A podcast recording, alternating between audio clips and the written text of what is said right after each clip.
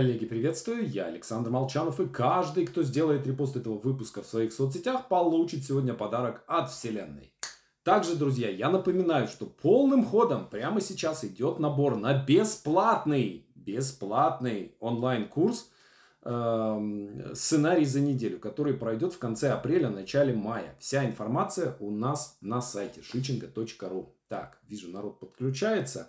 Друзья, сегодня мы с вами будем, сейчас я конспект свой открою, сегодня мы с вами будем говорить о э, рекламе и пиаре. Будем продолжать тему, начатую на прошлом занятии. Если вдруг кто-то пропустил, то найдите э, либо здесь ВКонтакте в моих видео, либо на Ютубе найдите видео и посмотрите.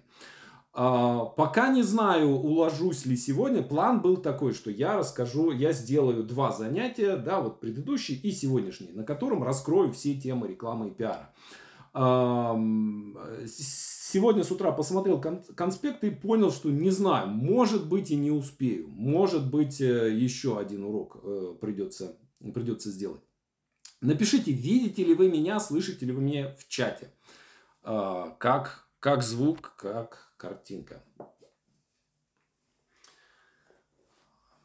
Так, да, народ подключается. Окей. Хорошо. А, значит, смотрите, сегодня мы с вами будем говорить. Первое, тоже несколько блоков будет, э, которые э, мне надо будет дать. Я буду делать такие по блокам. Небольшой обзор. И э, потом, если есть вопросы, то буду подробнее рассказывать о каких-то там аспектах. И отвечать на вопросы. Значит, первый блок – упаковка и точки касания. С чего мы начинаем, с чего мы начинаем с упаковки. Мы начинаем с имени, фамилии. А, и а, если вас устраивает свое имя и фамилия, если вы, например, понимаете, что э, вам, вам, во-первых, э, комфортно под своим именем и фамилией появляться, да, и э, вы понимаете, что фамилия, да, она работает, да, потому что есть есть разные фамилии, да, и э, есть фамилии, которые будут, ну, скажем так, не очень, могут быть не очень благозвучными, и, э, соответственно, так, Людмила пишет, не вижу и не слышу. Ну, не знаю, что сказать. Я вижу, что остальные вот 37 человек видят и слышат. Соответственно, Людмила, проблема где-то на вашей стороне в некоторых случаях можно начать выступать под псевдонимом. Это совершенно нормально. Но здесь есть такая штука, что у, у человека со своей фамилией складываются отдельные личные эмоциональные отношения. И кто-то, например, наоборот, не хочет светить фамилию. А, скажем, берешь псевдоним и сразу, ну, сразу появляется какое-то ощущение свободы. То есть сразу же становится лучше. А есть люди, которые наоборот, вот если под чужой фамилией, то некомфортно. Надо, надо, чтобы была своя фамилия. То есть вот надо решить для себя, э, как бы комфортно ли вам появляться публично под своей фамилией. Например, когда вышли мои первые романы в издательстве «Эксмо», там был автор э, Андрей Молчанов, и, соответственно, а на обложке там печатали первую букву имени. То есть было бы не Александр Молчанов, а было бы А Молчанов. И, соответственно, издательству не очень э, хотелось, да, понятно, что авторы на, начали бы сливаться, и надо было нас как-то различить. И меня попросили придумать псевдоним. Причем это надо было сделать быстро, то есть я буквально разговаривал по телефону с редактором, и я первое, что пришло в голову, э, вспомнил девичью фамилию своей матери, Кузнецова, и назвал, э, назвался Александр Кузнецов. И вот таким образом мои первые романы выходили под псевдонимом Александр Кузнецов. И для меня это было э, очень неприятно. То есть э, мне казалось, что это как-то, ну вот что-то такое, ну как? Да, у меня есть моя фамилия, вот я захожу в книжный магазин, там лежат мои книги, и, и они под псевдонимом. Э, и в конце концов э, я как бы через какое-то время я прекратил писать романы для Эксмо и вернулся к этому там, уже спустя много лет. Дальше, надо смотреть, какие фамилии, э, какие псевдонимы работают в ваших нишах. Например, э, вот одно время была мода на такие инфобизнесовые псевдонимы. Понятно, что моду за, заложил Андрей Парабеллум, вот, э, но я считаю, что уже, уже Парабеллум плохой псевдоним, да, потому что это такой явный, явно искусственный псевдоним. Вот. И есть псевдонимы типа Дэниел Партнер. Э, Все это прекрасные ребята, очень классные, мы с ними дружим там и так далее. Э, есть Алекс Айвенга, э, был такой чувак Николай Витамин, есть такой Константин Опекун, с ним мы лично не знакомы, но вот пример такого, пример такого, такого псевдонима, да, очень искусственного. Я считаю, что э, такие псевдонимы у нас работают не очень хорошо. То есть такой, я, то есть это явно, э, явный, явный какой-то фокус, то есть явно человек под, под чужой фамилией. Эм, это чисто такая западная фишка, э, да, когда автор берет такой яркий псевдоним. Э, мне кажется, что оно немножко, немножко отдает порноиндустрии, вот, где тоже все под псевдонимами. Э, поэтому у нас в инфобизнесе как правило, либо люди берут э, псевдоним человеческий, да, то есть псевдоним похожий на, похожий на фамилию человека, либо вообще выступают под своей фамилией. а, примеры хороших псевдонимов. Александра Маринина. Она, она не Александра Маринина, да, она Марина, Марина Алексеева. А, хороший псевдоним, да, почему? Потому что это похоже на, на фамилию, на настоящую. А, Борис Акунин, хороший псевдоним. А, с многослойной да, ассоциацией с Бакуниным и Акунин, человек зла, да, в переводе с японского и так далее, да, то есть и при этом похоже на нормальную фамилию. А, поэтому вызывает ассоциации. Я советую, если берете псевдоним, я советую брать псевдоним не меньше трех слогов. Э, потому что нам нужна какая-то звуковая информация, да, то есть, и если, например, был такой режиссер, я не помню, как его звали, фамилия, фамилию он взял И. Андрей, по-моему, И, или Константин И, вот не помню. Э, но И слишком мало информации, зацепиться не за что. Вот. Э, поэтому лучше брать фамилию в три слога, наиболее комфортные для, и для запоминания, и для слуха. И брать фамилию, у которой есть уже есть какие-то, уже кто-то был с этой фамилией. Да, например, моя фамилия Молчанов, я еще по забавному совпадению Владимирович, вот, поэтому очень часто э, первая ассоциация, да, с э, телеведущим Владимиром Молчановым. Вот. И она мне помогает, да, то есть человек устанавливает, сразу же устанавливает какой-то контакт с моей фамилией. Например, э, можно, наверное, рассказать, уже много лет прошло, девушка начинала писать, одна моя знакомая, и она первый свой материал сдала под псевдонимом Январева. А, и я посмотрел и сказал, плохой псевдоним, да, потому что сразу видно, что псевдоним. Есть такая фамилия Январева, как все, есть фамилии, связанные со всеми месяцами. Вот. Но Январева это плохо, да, потому что сразу бросается в глаза таким псевдонимом. И я, а надо было решать, принимать решение быстро, вот, просто вот в течение, там, типа, пяти минут. Вот. И, и я поставил Мартова. По, по, по двум причинам. Потому что у меня в марте день рождения, и э, потому что была такая фамилия, меньшевик, меньшевик по-моему, был Мартов такой. вот. И фамилия на слуху, да, то есть это фамилия, которая существует.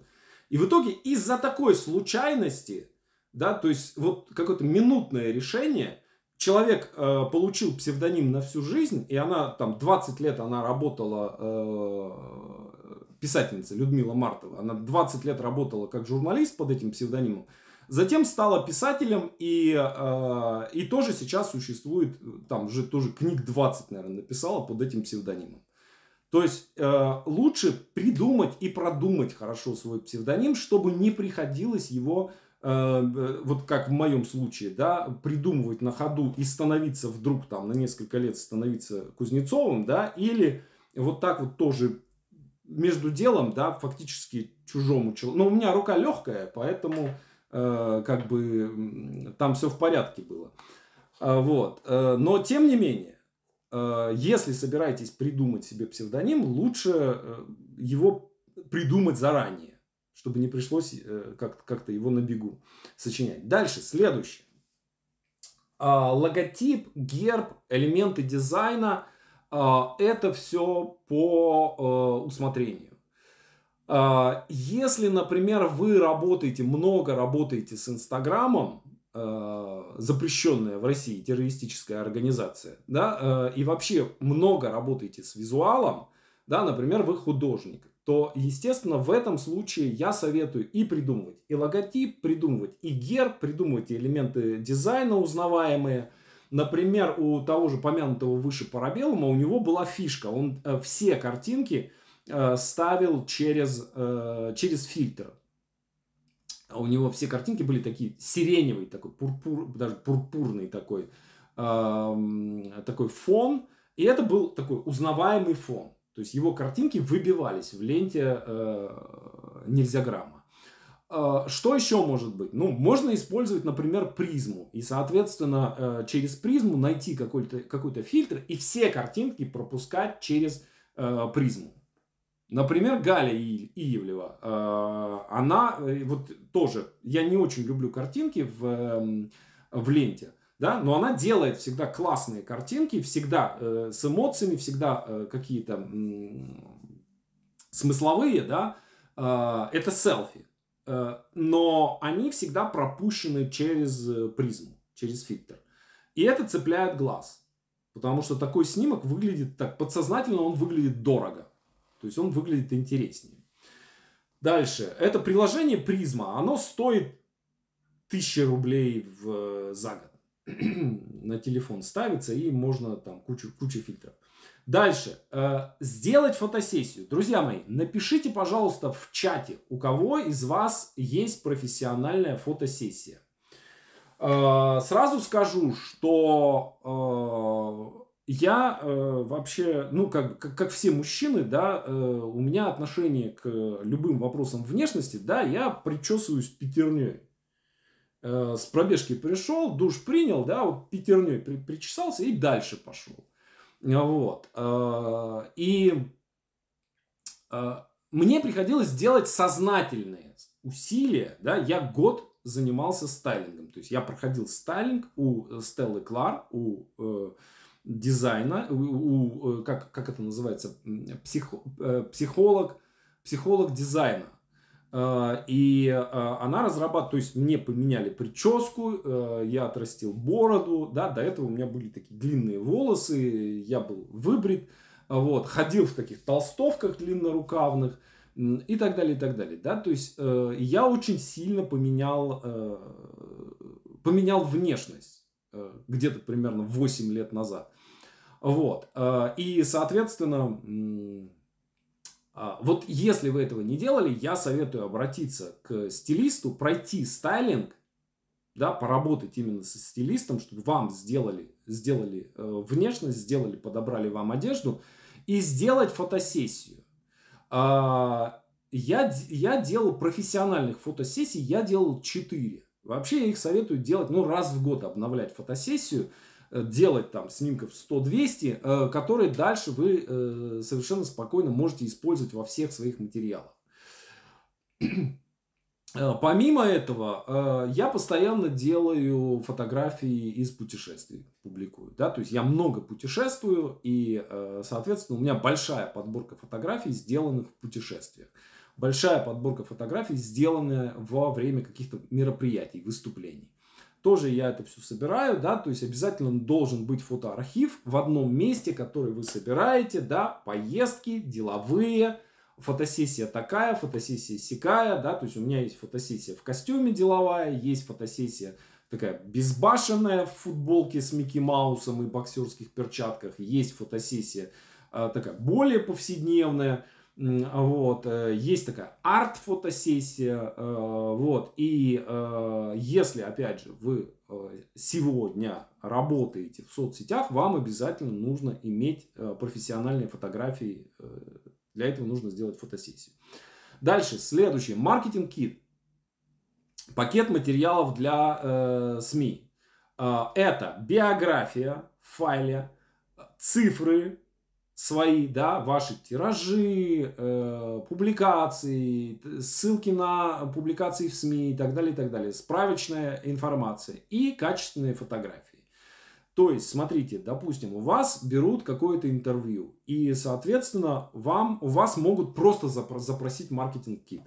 Вот. Э, или говорят, у вас есть фотографии, э, и вы такие отправляете, вот у меня есть маркетинг-кит, да, он загружен где-то в облаке, да, вот вам ссылку, отправляйте. То есть это надо, надо собрать. У меня какое-то время ссылка прям висела на сайте на это, я не знаю, сейчас висит или нет, но а, у меня все это подобрано, да, и на этом самом, на Яндекс, на Яндекс Диске лежит и, э, соответственно, при необходимости может посылаться, да, то есть там биография, справочная информация, цифры какие-то, да, и подборка качественных фотографий.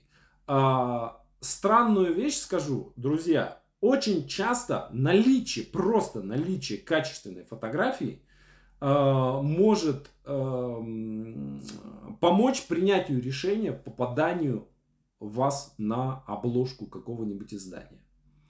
Э, я много лет работал в СМИ. Я работал в газете с 17 лет до, лет до, до, до 32 лет. То есть, ну, достаточно большой опыт. Я работал и в э, журнале, э, в журнале «Новый крокодил» я был главным редактором. Я работал шеф-редактором в газете «Метро». Такая ежедневная газета. Вот. И нам там каждый раз надо было на обложку что-то ставить, да, какую-то картинку. То есть какого-то героя. Вот. И э, очень часто мы были готовы поставить кого угодно, вот вообще кого угодно, просто при наличии хорошей качественной фотографии. То есть, если у вас в нужный момент была качественная фотография, нам даже инфоповод не нужен был. Вы бы сами придумали, что-то и про вас написали. Да, и вы бы появились на, в газете «Метро», я не помню, сколько, я не знаю, сколько сейчас тираж, тогда тираж был 500 тысяч экземпляров, полмиллиона экземпляров. Вся Москва вас бы увидела. А, поэтому качественные фотографии это то, что нужно иметь просто вот, ну, как бы, без этого не о чем говорить, если у вас их нет. Дальше, следующее, даташит. Это презентация на бумаге. То есть вот то, что вы бы о себе, о своих услугах, о себе и о своих услугах рассказали бы, написали на двух страницах, все то же самое, только де... и плюс ваша фотография, и плюс ваша контактная информация. Распечатанная на бумаге и сложенная в файлик, и у вас лежит в портфеле всегда то есть э, экземпляров 10. И при необходимости вы, знакомясь с кем-то, э, да, с каким-то потенциальным клиентом, вы даете ему не визитку, а даете даташит. Э, это неочевидная штука, и э, люди очень часто, э, людям просто в голову не приходит, что такое можно сделать, да, что не на сайт человека послать, не визитку дать, а дать э, распечатанный на двух-трех страницах информацию об основных своих услугах. Вот. И это э, там, ну, на 90% увеличивает вероятность того, что этот человек к вам вернется. Если, например, э, вы видите человека, который потенциально интересен вам как клиент, и вы готовы ему продать какие-то услуги. Это не делает вообще практически никто. Очень мало кто делает. У меня это есть там, ну, с 2014 года. Эм, дальше, следующее. Э, страничка в Википедии. Тут все непросто. Э, для того, чтобы... Эм, то есть, просто сделать страницу можно, не вопрос. Но для того, чтобы ваша страница не была удалена, да, то есть через какое-то время страницу проверяют, смотрят, и если, например, принимают решение, что вы не, не очень как бы достойны иметь страницу в Википедии, да, то есть вы недостаточно крутой персонаж. Эту страничку могут удалить легко. Я не знаю, по какому критерию принимается решение оставлять страницу или нет. Ну, у меня она есть, да, поскольку, ну, я драматург, у меня куча постановок театральных, э, куча книг э, написанных и изданных, э, куча сценариев написанных, да, то есть я как бы ну, медийный, медийный персонаж. Вот, поэтому Википедию я советую иметь, да, и э, советую ее заслужить, чтобы она у вас было право на Википедию. Дальше свой блог. А, здесь э, меняется ситуация по поводу блога. Э, каким должен быть блог? Да? Э, скажем, если, э, если бы это было там, лет 10 назад, понятно, что блог должен быть в ЖЖ.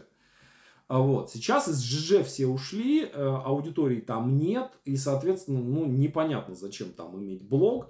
Э, иметь стендалон блог, да, то есть отдельный сайт, на котором вы ведете блог – Эм, можно, э, смысл в этом есть, удается это очень мало кому. Я знаю, что самый популярный блог, отдельный блог в России, это Opera.ru, это блог Гоблина. Вот. Никому не удалось, никому не удалось приблизиться к его популярности. Вот. Кстати говоря, я ему очень благодарен за то, что он в свое время мне очень помог, когда я запускал сценарную мастерскую, и я его попросил попиарить, написать о запуске мастерской, и он написал пост у себя в, на Opera.ru. Вот. За что я ему, конечно, очень признателен. Дальше сайт. А, сайт, э, я считаю, что сайт э, должен иметь э, каждый человек, да, понятно, что мы живем в соцсетях, но каждый эксперт, я считаю, что сайт должен иметь, да, то есть сайт это точка сборки. И вы в конечном итоге все равно приводите человека на сайт. Скажем, продажу лучше делать на сайте. Официальную информацию о себе лучше иметь на, на сайте. Да, все ссылки лучше собирать где-то на сайте. Э, какие-то мероприятия тоже лучше проводить на сайте. То есть э, сайт, почему? Потому что это единственная территория, которую вы контролируете полностью. Все остальное происходит на чужих площадках. То есть, например, закрыли Facebook, да, закрыли Instagram, и, а если это для вас были основные площадки, то все, как бы вы погибли, вы не, вас больше не существует. А если у вас есть сайт, э, и вас все равно можно найти через сайт, то уже как бы уже легче. Отдельная тема оптимизация сайта, что и как прописывать, да, это там целая, целая отдельная большая тема. Э, я не слишком, честно говоря, на, на, эту, на эту тему заморачиваюсь, э, но сайт у меня, естественно, есть. Э, сайтом я занимался много, и у меня их несколько было, и, и у меня были варианты сайта, которые, в которые я вкладывал очень большие деньги. Прям очень большие. Ну, под миллион рублей э, был вариант сайта. А, и э, все они работали очень плохо. Э, в итоге у меня сейчас, когда ко мне приходит какой-нибудь дизайнер, приходит на сайт, он падает в обморок и говорит, вы что, с ума сошли, сайт на Юказе, это же и вообще что там, бесплатный шаблон и так далее, и так далее, да, ну и я говорю, что, дружище, ты на сколько в месяц продаешь? Вот, а я настолько. Вот когда ты будешь продавать настолько, насколько я продаю, тогда ты будешь меня учить делать сайты. Вот, поэтому сайт должен быть функциональным, удобным, да, то есть вот наш сайт, он а, абсолютно минималистичный, там нет ничего лишнего, но там есть все, что, все, что есть и все, что нужно. Вы, наверное, были на нашем сайте, коль скоро вы здесь, да, сайт Шичингару. А, дальше, сайт обязательно должен быть. Дальше, автоподпись в письме. А, в авто нужно обязательно сделать автоподпись в письме, в котором вы называете себя по имени и фамилии, да, там с уважением Александр Молчанов. И даете ссылку на э, основные площадки, которые для вас важны в текущий момент. Это может быть ссылка на сайт, это может быть ссылка на соцсети. Э, может быть телефон мобильный, если вы отвечаете на, на звонки. Я, например, на звонки не отвечаю. Поэтому смысла большого нет. А, есть э, сервис, эм, в котором эм, он платный сервис, э, я забыл, как называется, сейчас не вспомню, где эм, собирают, обмен, люди обмениваются контактами разных экспертов. Вот. И я как-то зашел на этот сайт, посмотрел, э, была у меня мысль там заригаться для того, чтобы ну, искать контакты людей для подкастов, героев. И э, я нашел себя там. И у меня там было одно, один комментарий по поводу меня. Никогда не берет трубку. Вот, это правда. Я действительно никогда не отвечаю на звонки, никогда не беру трубку. Итак, автоподпись в письме со ссылкой на те площадки, которые для вас важны. Дальше, следующее. Это соцсети. В соцсетях сейчас происходит большое изменение, и здесь что-то прогнозировать сейчас очень сложно. Поэтому я сделаю обзор о текущей ситуации. Что сейчас происходит? Первое. Есть тоже и разные мнения есть по этому поводу. Кто-то считал, что самая крутая соцсеть для продвижения это Facebook, кто-то считал, что самая крутая сеть для продвижения это Instagram, и люди большие деньги делали на Инстаграме, даже при, э, при небольшом количестве подписчиков. Кто-то по старинке юзает ВКонтакт. Э, сейчас ситуация такая. Э, в России эм, вы можете только через VPN зайти на Facebook и на, в Instagram. А, соответственно, пока какое-то количество пользователей по привычке заходит туда, и в Facebook, и в Instagram. Хотя уже произошло падение там на десятки процентов. Там, от, от 20 до 40 процентов. Э, там, на, на, я не, я не помню, по-моему, в Инсте 20%, в Фейсбуке, по-моему, до 40%. Ну, я имею в виду по России. А, сложность в чем? Сложность в том, что, во-первых, э, Facebook понятно, да, что если вы, допустим, работаете в России, живете в России, физически тушка ваша сейчас находится в России, да, а ваши клиенты, например, находятся за рубежом, то вам перевести деньги какие-то, вам просто заплатить очень сложно.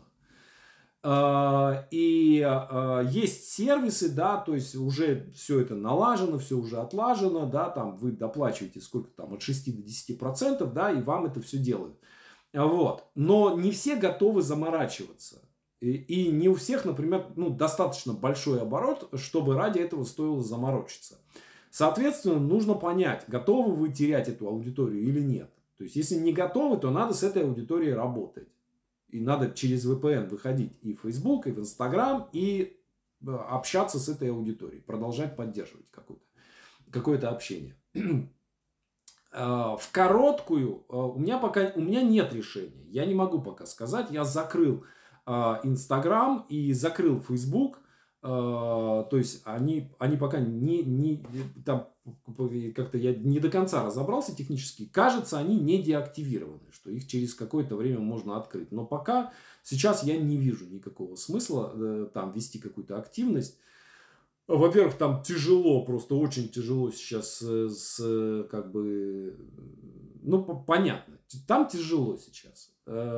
Э, и эм, там, скажем так, продавать что-то там крайне неуместно сейчас.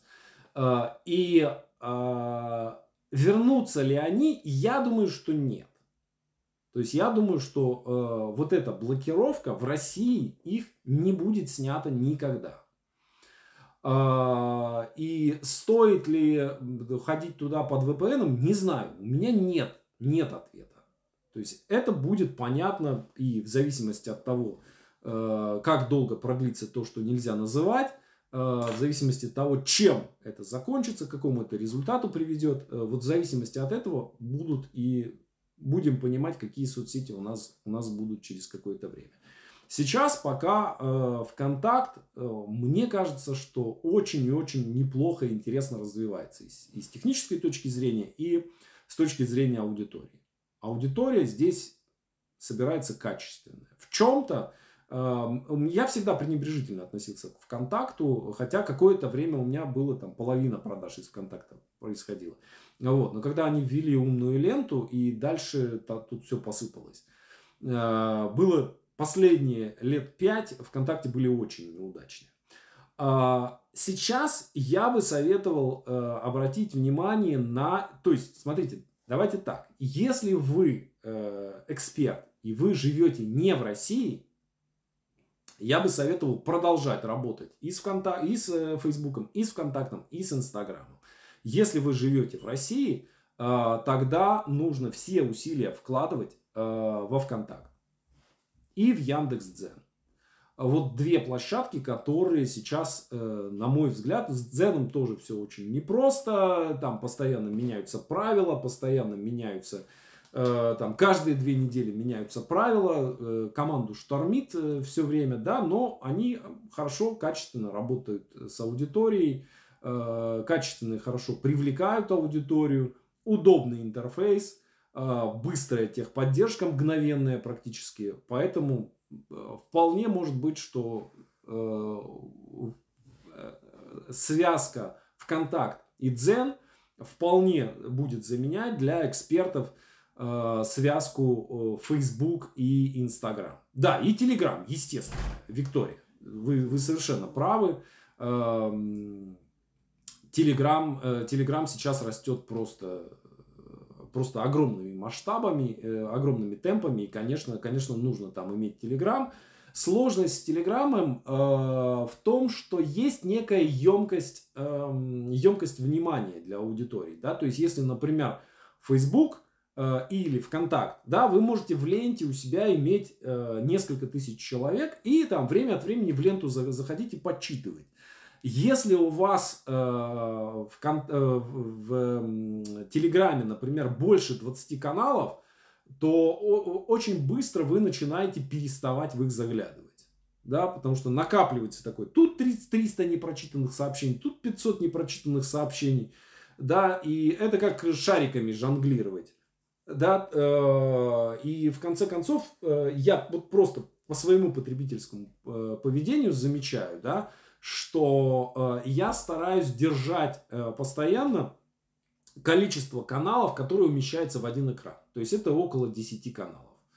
Э, вот. И, соответственно, у меня нет возможности доба- добавлять больше каналов. И э, у меня подозрение, что большинство э, зрителей, они ведут себя, ну, потребители Телеграма ведут себя точно так же. Они держат с десяток каналов, и это вполне себе такое отсутствие ленты, вполне себе внятное ограничение для роста Телеграма.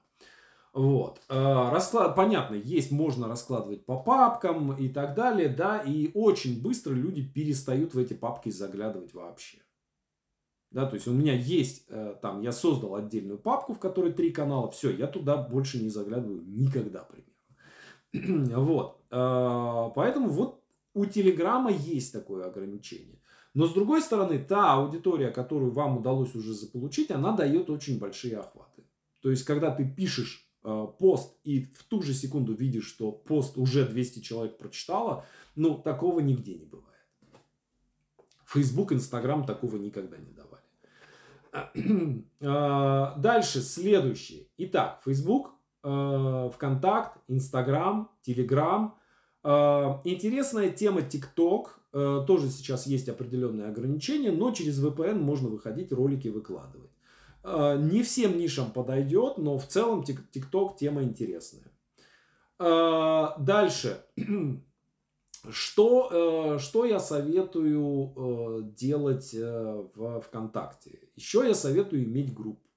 То есть помимо своей страницы я советую, у нас тоже есть группа, там порядка 15 тысяч подписчиков – и а, постоянно тоже там какое-то какое общение происходит. Дальше. Эм, я не советую работать в Одноклассниках. То есть очень мало ниш, э, в которых, э, в которых там, там можно заработать. Есть ниши, да, может быть, связанные с, какими-то, с какой-то сферой услуг, ремонтов и так далее, да, можно, мож, что-то может там быть. У нас э, в Одноклассниках э, так по, по остаточному принципу развивается страница, что, то есть мы все дублируем просто. Э, у нас там около 5000 подписчиков, оттуда ноль отдачи вообще. То есть вот столько лет и никакой отдачи я там не вижу. Э, периодически они что-то там пытаются сделать, э, сделать трансляции, там еще что-то, но пока мне кажется, мне кажется, что вот эксперт, эксперту в Одноклассниках делать нечего. Дальше, следующее. Интересная тема Twitter э, тоже заходит не всем, но если вы, например, работаете с технологиями, э, если э, вы как-то связаны с экономикой, с политикой, с новостями, тогда имеет смысл развивать Twitter. психологам, коучам и так далее, писателям, сценаристам, я думаю, что Твиттер не нужен. Опять же, он у меня есть, э, но и он тоже по, по такому остаточному, остаточному принципу развивается. Дальше, следующее, про Телеграм мы уже сказали. YouTube тоже непонятная ситуация. Мне кажется, что сейчас вероятность того, что YouTube в России будет заблокирован, 50 на 50. Э, я перенес э, все основное, э, основное общение ВКонтакте, перенес, да, именно по этой причине, заранее. Потому что, когда это произойдет, да, это произойдет мгновенно. То есть примут решение, и там через 2-3 дня это все будет закрыто. Вот, поэтому лучше заранее перестраховаться. А, какое-то время назад, мне там типа недели полторы назад показалось, что нет, все-таки его не заблокируют. Но сейчас у меня ощущение, что все-таки дело идет к блокировке. А, жалко, конечно, много лет я, много лет, денег, сил вложено в YouTube. Вот. Площадка хорошая, э, площадка правильная, аудитория хорошая там собиралась. Вот. Э, Рутюб пока никоим образом э, ни, ни по аудитории, ни по функционалу YouTube не заменяет, но имеем то, что имеем. Скорее всего, я думаю, что аудитория оттуда будет перетекать в контакт и в Дзен, а не в Рутюб. Потому что Рутюб это днище. Просто полное днище. Дальше, следующее, э, следующее, э, следующий канал, следующая точка касания. Это визитка. Друзья мои, у кого из вас есть визитка? Напишите в чате. А, по поводу визитки, пока вы пишете, скажу такую штуку. А, визитку нужно иметь не всем. А, во-первых, визитку нужно иметь тем людям, которые постоянно общаются лично с людьми. Понятно, да? То есть, если вы общаетесь онлайн, то зачем вам иметь визитку? Визитка я имею в виду маленький такой квадратный, прямоугольненький кусочек бумаги, на котором написана ваша фамилия, э, то, чем вы занимаетесь, и э, ссылка на ваш mail или там, телефон. Отдельная большая тема, интереснейшая, с визитками. Я считаю, что визитки нужны для тех, кто много общается вживую, и для тех, кто только начинает. Вот если вы начинаете, тогда надо иметь визитку. Если вас никто не знает, тогда надо иметь визитку.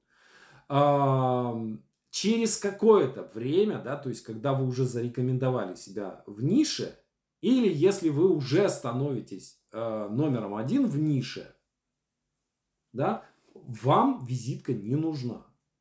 Сейчас у меня нет, у меня были визитки, э, и я активно достаточно их раздавал в свое время. Вот. Через какое-то время я почувствовал, что я достиг того уровня, в котором, на котором уже визитки быть не должно. Соответственно, я не даю визитку да, и э, если у меня ее спрашивают, я э, усмехаюсь и говорю, я не менеджер по продажам, ребят, ну, если вы хотите меня найти, вы меня найдете. Э, соответственно, если я общаюсь с каким-то очень большим начальником, да, опять же, то же самое. Ну, он сам не найдет, скажет помощнику, помощник меня найдет, со мной свяжется. Ну, как бы, мы не менеджеры по продажам, да, если вы не менеджер по продажам, то вам визитка не нужна.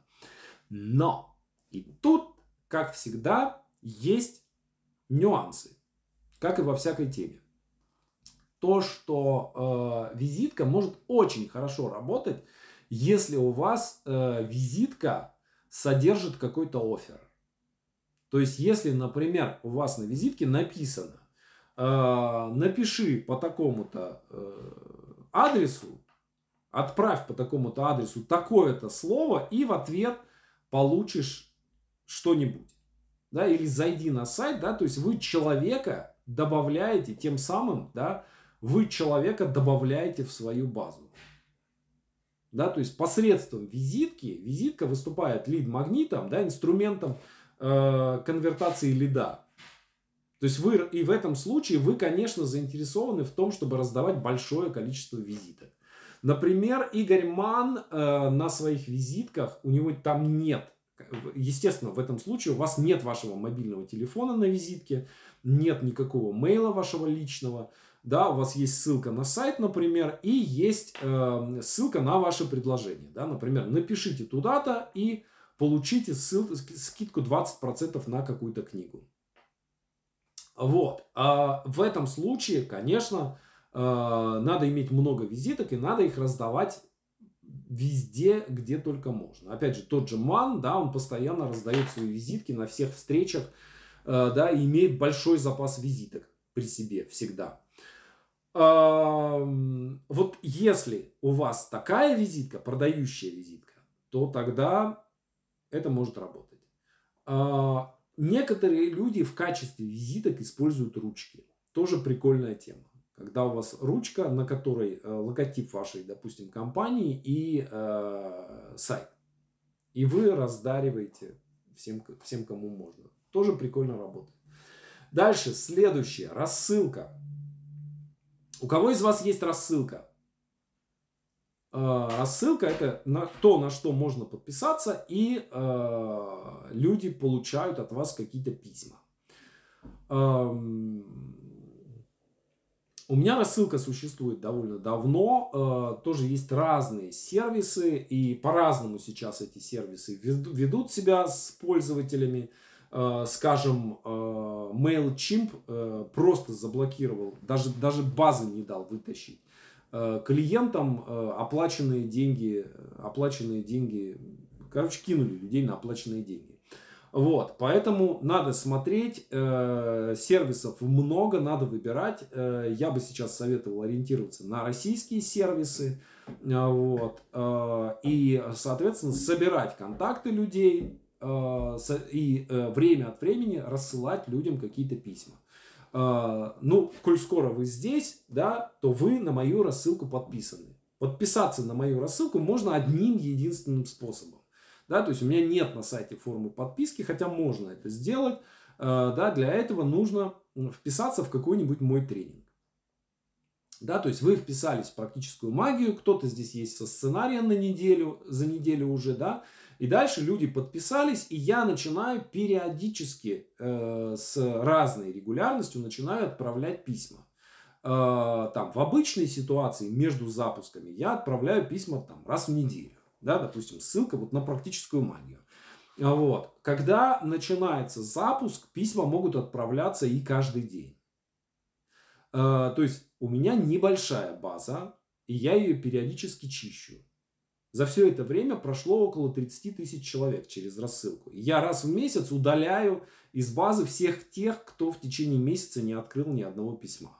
Да, это повышает и раскрываемость писем, э, повышает репутацию рассылки. Ну и, соответственно, зачем мне человек, который э, там, получает письма, а не читает их.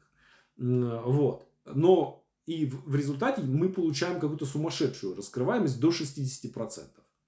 А, люди открывают наши письма. А, как правило, я не делаю чисто продающих писем. Как правило, это какие-то вещи контентные. А, вот. Ну, естественно, в конце с неким предложением. Но я, например, могу, если там, скажем, ну, мне зачем-нибудь нужны деньги. Вот была ситуация, мне нужны деньги на рекламу. Я пишу, ребята, ребятушки, отправьте мне денег, купите у меня кто-нибудь курс, мне нужны деньги заплатить, заплатить за рекламу. Хоп, приходит оплата. То есть э, ваша рассылка, ваша база – это ваш кошелек.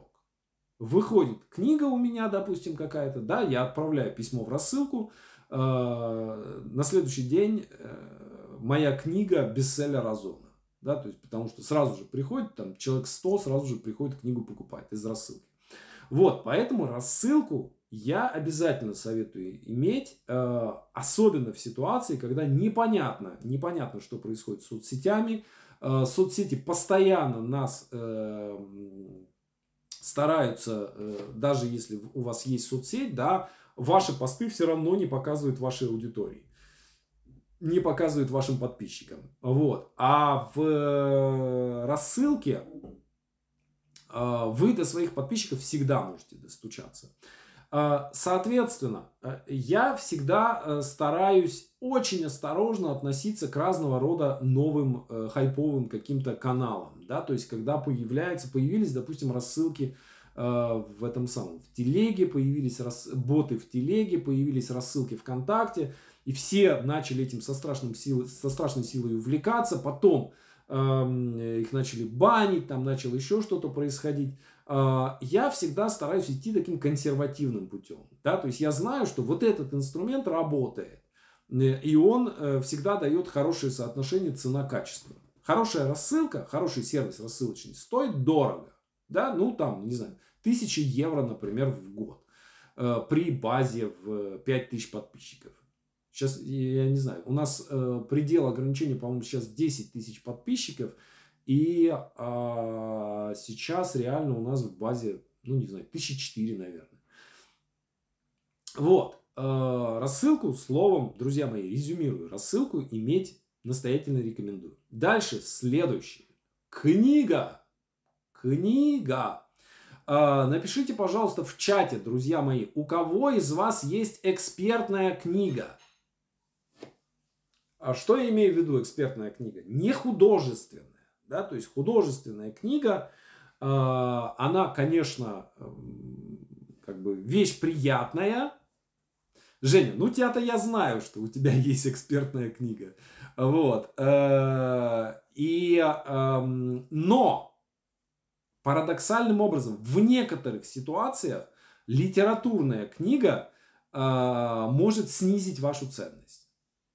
Вот не поверь, вы мне не поверите, но это действительно так.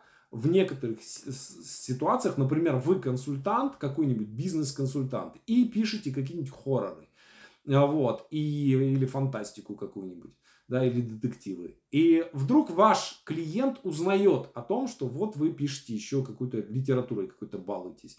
Это может повысить его ценность в ваших глазах в одной единственной ситуации. Если он тоже хотел когда-то быть писателем или пытался стать писателем. Но а, если нет, то ваша ценность в его глазах снизится. Я знаю психологов, которые прям, с которыми мы разговаривали, э, и прям не один, а два или три человека, которые говорили, вот когда говоришь клиенту, что вот я еще пишу там литературные какие-то там книги, и чувствуешь, что клиент как-то, о, ты стал дешевле в глазах клиента, если ты еще занимаешься каким-то творчеством. Это парадоксально, но это действительно так. Э, непонятно и необъяснимо. Э, например, э, когда я несколько лет назад я написал три детективных романа, и они были изданы в Эксмо, и я прям почувствовал некий заметный такой холодок в отношении именно сценарной аудитории. Да, почему? Потому что, ну, книгу любой же может написать. Роман же любой может. Ну, это действительно так. Сегодня вообще нет никакой проблемы в том, чтобы написать роман и э, в том, чтобы его издать. Да?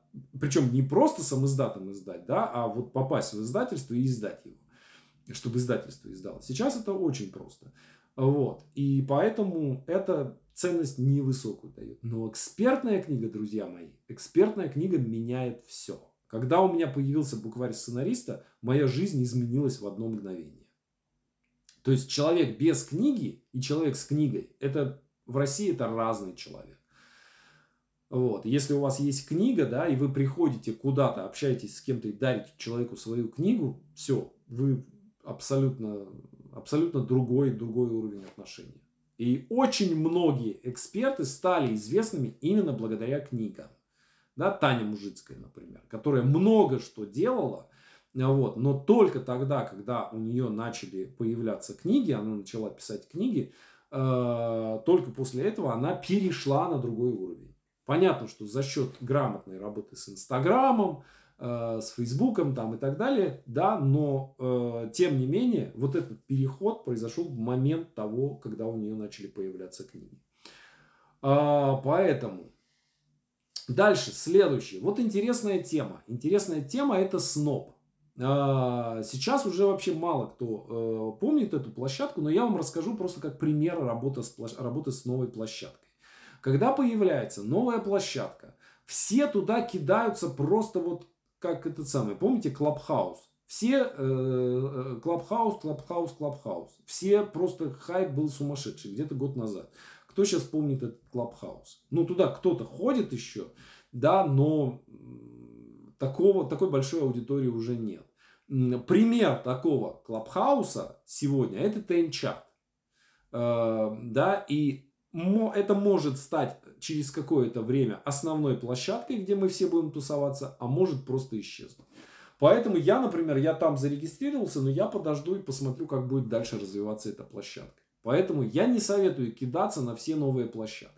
Так вот, пример сноба. Смотрите, появилась площадка сноб, закрытое, закрытое сообщество, куда при, приглашают только по приглашениям. И пока это было так, это было круто. Потом э, туда стало возможно попасть за очень небольшие деньги. Там типа 25 тысяч рублей. Но это совсем небольшие деньги за год. Вот. А, и это сразу же дешевле стало. Для, удешевило ценность этого сообщества. Ну, вот. Но тем не менее, э, тогда было, э, было э, Clubhouse, Клубхаус. Club, клуб через звук. Через C, L, U, B и house. Дальше. Да просто в Яндексе забейте русскими буквами. Клабхаус. И сразу найдете. Так вот. Было какое-то короткое время, когда уже туда можно было попасть за деньги, за вот эти самые 25 тысяч рублей. Но аудитория там была еще достаточно качественная. Это время продолжалось примерно полтора-два года. Вот. И тогда э, иметь блог на снобе было круто. Там была хорошая аудитория. И я, у меня был там блог, я ежедневно там писал в этот блог, получал оттуда большую, хорошую, качественную аудиторию, интересную. И там было, ну как бы, это была хорошая площадка. Через какое-то время, э, видимо, они снизили затраты на качественную работу с трафиком и начали гнать туда просто мусорный трафик. Ну, не порно-трафик, что называется, да, где просто клики скликивают, но реально какой-то очень дешевый трафик из соцсетей. Судя по всему, они начали покупать. Вот. И это было сразу же видно по комментариям. То есть одно дело, тебе оставляют комментарии умные, интересные, и люди, они могут быть и агрессивные, да, но ты видишь, что уровень э, аудитории, видишь уровень аудитории. И видишь, э, что люди, оттуда приходят люди платежеспособные, что люди, оттуда идут покупки в какой-то момент э, покупки оттуда прекратились. И оттуда пошел только сплошная, сплошная волна хейта и ржания какого-то такого. Вот. Когда это произошло, я аннулировал свою подписку и прекратил, прекратил работу на этой площадке. Вот. Поэтому это может случиться с каждой площадкой.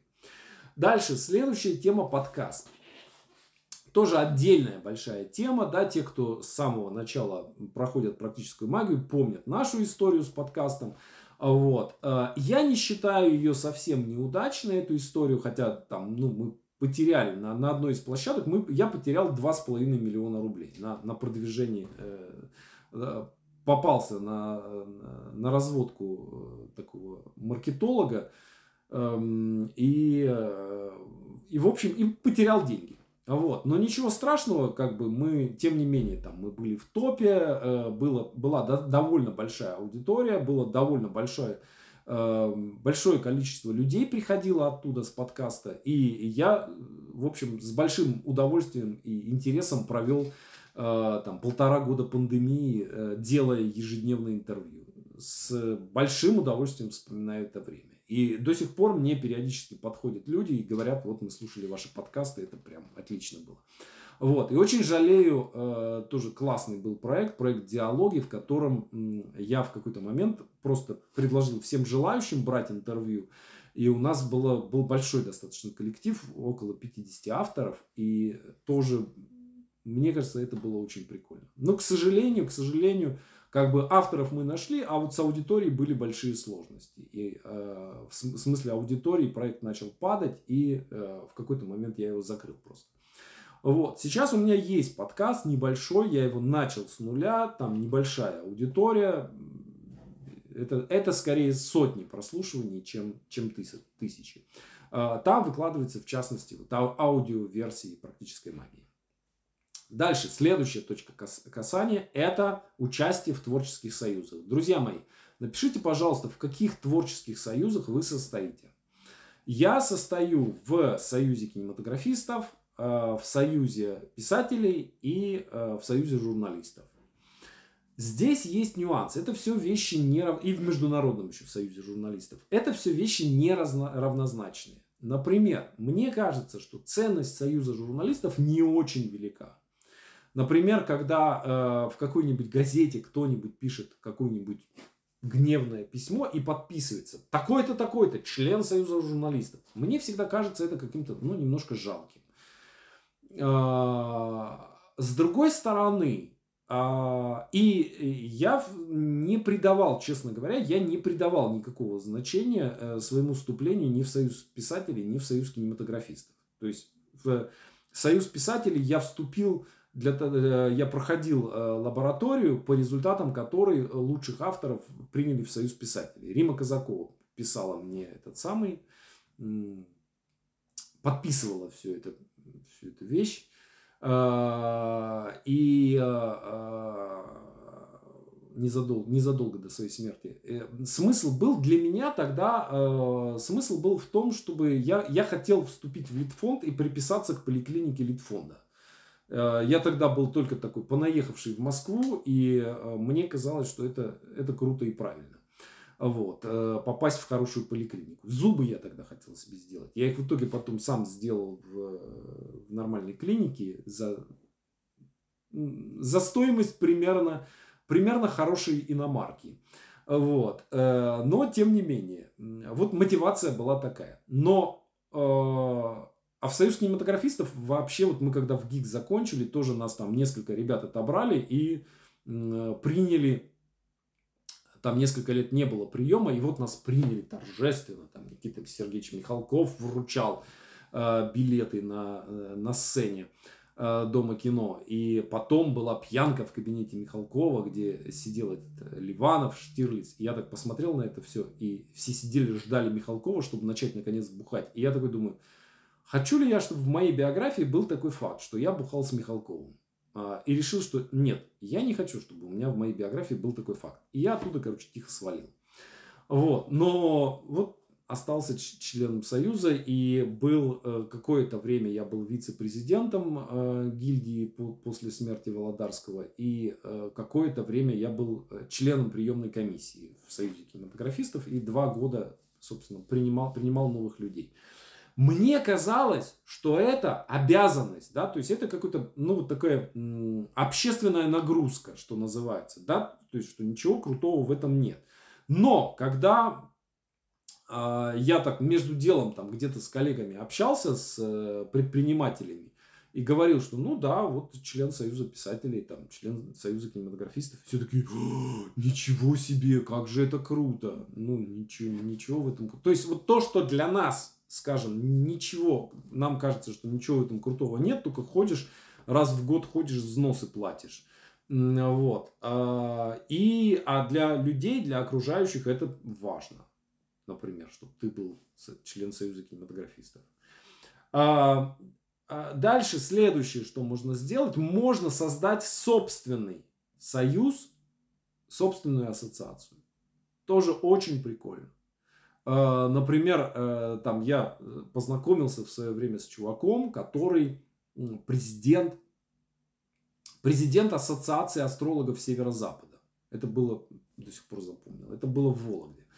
Вот. И потом, и я такой, думаю, круто, блин, президент Ассоциации Северо-Запада, астрологов. Вот. А потом мне сказали, что в этой ассоциации был он и его жена. И все, и больше никого там не было. Вот. Но со стороны это звучит внушительно. Итак, друзья, что я хочу, я уже чувствую, что я не, не смогу вам э, рассказать вообще все, что я запланировал, потому что э, у меня еще 4 блока, а уже час времени. прошел. Поэтому я думаю, что сегодня я ограничусь этим блоком, но э, расскажу его уж да, так, как рассказал, достаточно подробно. А, что важно в этой стратегии? Важно, а, ну я понимаю просто, что это тема рекламы, тема пиара, она сейчас для многих из вас, для многих экспертов, чем бы вы ни занимались, она сейчас очень важная и актуальная. Вот, поэтому, ну, почему бы нам этим не заняться на нашей практической магии. Нужно быть представленным во всех каналах. То есть во всех каналах, где вы можете достучаться до вашей аудитории, нужно быть представленным.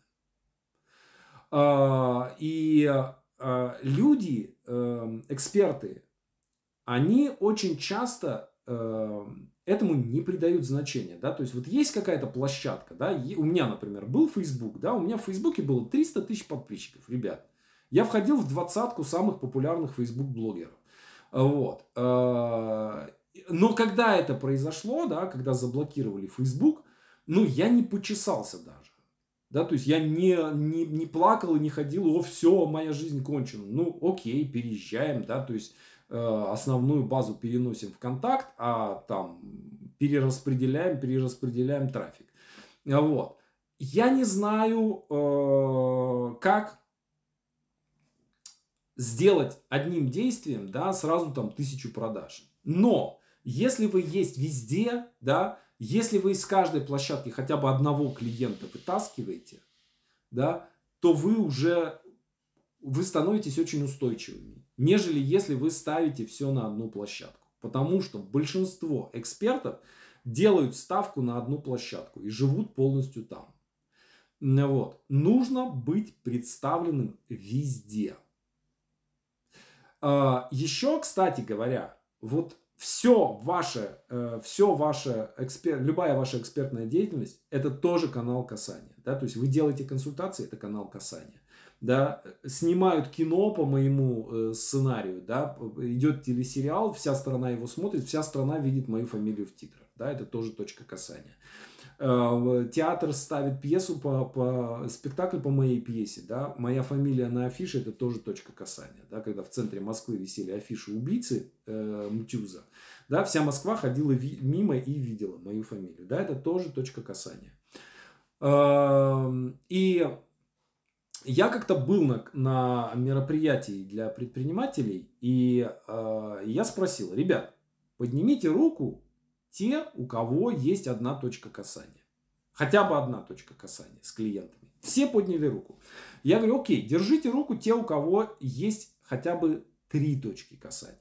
Какая-то часть опустила руку, но большинство еще все держали. Я говорю, окей, хорошо. Теперь, говорю, э, оставьте держать руку те, у кого есть хотя бы 10 точек касания. И тут уже все опустили руки, и один только основатель этого, э, э, этой компании э, держал руку. Это был Аяс Шабудинов. Да, у него было больше 10 точек касания. И я сказал, ребят, вот у меня, у меня маленькая сценарная мастерская. Да, я учу людей писать книги и сценарий. У меня 83 точки касания. Да, то есть в моем реестре точек касания на тот момент было 80, 83 точки касания. Сейчас их может быть меньше. Я не помню, честно говоря. У меня есть реестр, э, экселевский файл. Там периодически какие-то точки выбывают, какие-то точки новые добавляются. Вот их там в среднем обычно там 83-85, где-то так. Это не значит, что всем нужно иметь обязательно такое количество точек касания. А, но нужно стараться максимально быть представленным везде. То есть, чтобы хотя бы какая-то минимальная, минимальное ваше присутствие было на всех площадках. Потому что есть, если человек сидит в одноклассниках, то он не будет за вами бегать по Инстаграму. Потому что все люди сейчас, границы сегодня находятся не между государствами.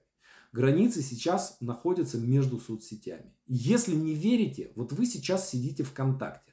Вот посмотрите, почитайте свою ленту ВКонтакте, а потом возьмите, включите VPN и зайдите в Facebook и почитайте ленту в Фейсбуке. А, и прочувствуйте разницу. Да, вы увидите совершенно другую картину мира. Вот. А, и чем дальше, тем больше вот это разграничение будет происходить между соцсетями. Поэтому, если вы хотите достучаться до аудитории, нужно быть максимально везде. Другое дело, что это можно делать минимальными средствами.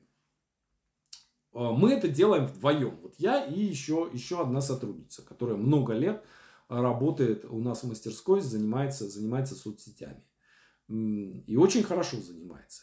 Э, Татьяна Савченкова, наша хранительница, хранительница и, э, и, и стабилизатор, э, стабилизатор нашей сценарной мастерской, потому что меня все время что-то несет куда-то делать, да, она все это стабилизирует, да, потому что я знаю, что чтобы, что бы там я ни делал, что бы я ни придумывал, но у нас каждое утро выйдут новые материалы в группе ВКонтакте, на Яндекс.Дзене, в Телеграме, да, то есть, что все у нас обновится, да, то есть, что бы я ни делал.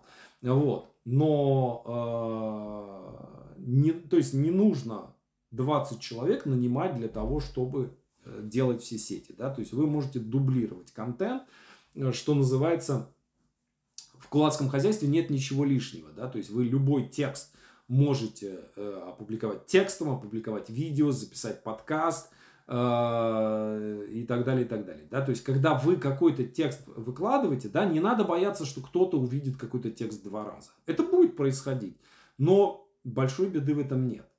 Э, вот вы видите, даже по контенту, который у нас выходит, да, вы видите, у нас каждый день выкладывается видеоинтервью какое-то, у нас каждый день выкладывается подкаст какой-то, у нас каждый день выкладывается, э, я сейчас э, занимаюсь темой анекдотов, я пишу книги про анекдоты, изучаю анекдоты, э, вот, и я сейчас записываю анекдоты, потому что сейчас время такое, что вот только, только анекдоты, только анекдотами можно заниматься. Вот. Э, и я выкладываю, записываю на, там, по, по три анекдота в день выкладываю новых. Вот. И очень интересные, очень крутые анекдоты попадаются. Естественно, я не сам их придумываю, да, я их собираю по, по всему миру. А, итак, нужно быть везде. Но этого недостаточно. А, нужно выбрать 2-3 основных площадки, 2-3 основных канала, которых вы будете иметь подавляющие преимущества. Что значит подавляющие преимущества? Это не а, такое типа у него там тысяча подписчиков, у меня полторы тысячи подписчиков. Да? Не так. А, подавляющее преимущество – это когда у моего главного конкурента 5 тысяч подписчиков, а у меня 300 тысяч подписчиков. Вот это подавляющее преимущество. Понимаете, да? Именно поэтому у меня в Фейсбуке я вкладывал большие деньги для того, чтобы у меня там было 300 тысяч подписчиков. И наращивал их. А, и я имею подавляющее преимущество в следующих площадках. В бесплатных тренингах. То есть я провожу в течение года 4 а, как минимум, а чаще 5 бесплатных тренингов. Да, то есть я провожу сценарий за неделю, Э, я провожу э, ошибки в ваших сценариях э, летом, осенью сценарная конференция, потом зимой самодисциплина для писателей и сценаристов, и весной технология бестселлеров. Да? Вот пять без, больших бесплатных мероприятий. На каждое приходит несколько тысяч человек. И, соответственно, это большое количество контента, большое количество, да, то есть никто из моих конкурентов столько не делает. Просто, ну, хотите, окей, делайте. Ну, попробуйте, попробуйте сделать столько же, сколько я делаю. Нет, никто не делает. Да, то есть у меня в этом подавляющее преимущество, в этой площадке. Дальше. Э, у меня было подавляющее преимущество в Фейсбуке. Да, сейчас его нет. Ну, окей, хорошо, будет другое какое-то подавляющее преимущество. А, у меня подавляющее преимущество в фильмографии. То есть, э, если посмотреть на людей, которые преподают сценарное мастерство, и сравнить их фильмографию и мою фильмографию, да, у меня подавляющее преимущество. Да, то есть я 13 лет работал сценаристом, э, работал со всеми, сотрудничал со всеми э, каналами, и, соответственно, да, я, ну, сравни, там, у кого-то там человек преподает, у него там серия сериала и там короткометражка какая-нибудь. Ну, посмотрите на мою фильмографию. 26 пунктов. Вот. Э, и Дальше это книги. То же самое, что касается сценарного мастерства, да, то есть есть люди, которые меня э, могут э, приблизиться, да, ко мне, например, там, по подписчикам в Фейсбуке, да, но у них нет книг своих, например, да, э, и литературные книги, и э, учебники, да, букварь сценариста, пишется сценарий телесериала, сценарист номер один – э, окей, хорошо, да, то есть есть люди, которые преподают сценарное мастерство, и у которых есть две книги. Да, чаще всего одна. У меня их 30. Подавляющее преимущество. Да, то есть хотите, догоните. Нет. Да, и поэтому, да, в глазах моих клиентов э, мое предложение всегда будет более убедительным. Да, то есть, если кто-то захочет приблизиться ко мне, да, не сможет просто физически. Вот, соответственно, вам, чем бы вы ни занимались, в какой бы вы нише ни работали, я советую э, использовать, это важная мысль, поэтому я э, ее как бы и хочу вас с этой мыслью оставить. Э, быть везде, использовать все точки касания – а, и а, все способы достучаться до клиентов. И иметь две, два, три, не один, не один, два-три иметь основных канала, в которых вы имеете э, подавляющее преимущество. Потому что э, вот есть люди, у которых э, там вот какая-то одна, есть площадка раскрученная, да, например, не знаю, Блиновская, например прекрасно, очень классно. Мне очень нравится, как она работает. И, контент у нее хороший. Вот, а маркетинг у нее вообще великолепный. Вот. Ну, например, у нее нет книги. Для меня необъяснимая ситуация, почему она не, не сделает, да, даже в конце концов села, попросила кого-то, наняла, в конце концов, да, э, чтобы сделать книгу. Вот.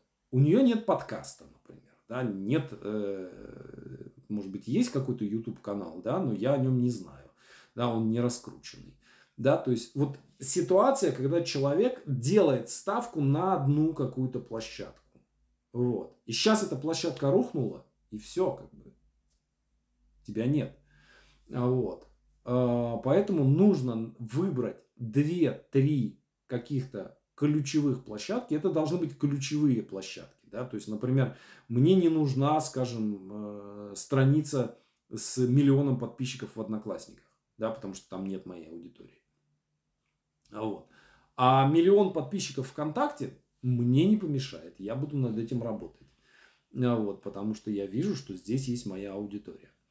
Вот. А, поэтому, друзья мои, если у вас есть какие-то вопросы, то готов на них отвечать. Если вопросов нет, напишите Вопросов нет и будем прощаться.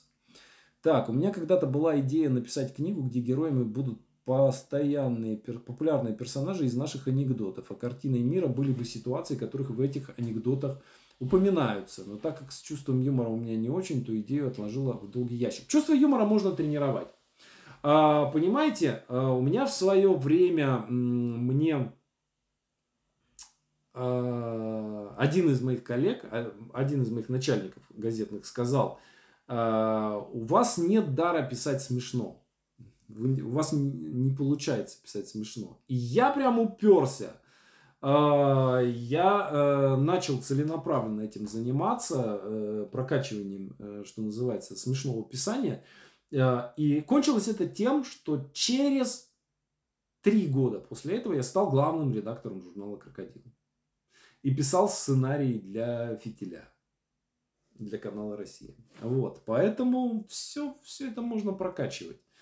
Вот. Э, сейчас я внимательно изучаю э, искусство мема, и искусство анекдота. Это невероятно интересно. Очень, очень классные, очень интересные сейчас рождаются анекдоты. Вот поразительно то, что чем, чем хуже жизнь, чем больше давления, э, тем, э, тем как бы тем смешнее, смешнее э, идет ответ на, на это давление.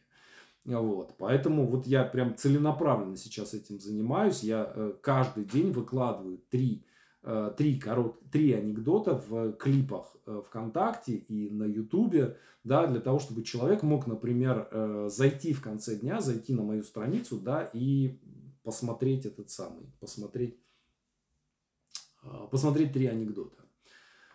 А, как изучать мемы? Дайте совет. Ну, вот разработаю методологию, тогда, э, тогда пойму. Я сам еще, э, я говорю, я сейчас занимаюсь именно изучением. Да? То есть я, я пытаюсь понять, почему э, и как та или иная ситуация, да, то и тот или иной ход, почему это смешно. Вот, потому что иногда бывает вот все признаки того, что должно быть смешно, но получается вот смешно да, ты мозгом как бы это все анализируешь, да, рассудком, вот, а иногда просто видишь, и все, хрень какая-то, да, но смешно, вот, скажем, в анекдоте, там, частица какая-то добавилась, да, как это вот что-то, суффикс изменился, все, стало смешно. Вот. Э, и вот это интересно, за счет чего это происходит. Юмор это самый сложный, самый сложный инструмент гораздо сложнее, чем страх, гораздо интереснее, гораздо сложнее, чем тайна, да, то есть э, смешно написать гораздо сложнее, чем написать страшно или э, детектив какой-то. Так, моя девичья фамилия Яковлев. Отличная фамилия. Миновщикова сложная фамилия. Согласен. Вот э, я советую сложные фамилии да, заменять на более простую. На, на фамилию из двух или лучше из трех слогов. То есть идеальная, идеальная фамилия. У меня-то сколько? Молчанов. Три слога. Да? Так. Книги для хорошего контента посоветуйте. Александр Молчанов.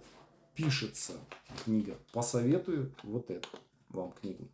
Хорошо, друзья мои. Большое вам спасибо. Э, дальше то же самое. Работаем по графику. Каждый день пишем цель видео это будет закреплено в моей странице ВКонтакте. Э, заходите на страницу и сразу же будете его видеть, этот пост. Э, и в нем пишем отчет ежедневно.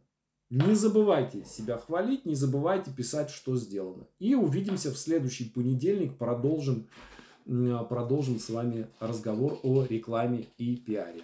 Люблю вас, берегите себя. Пока-пока.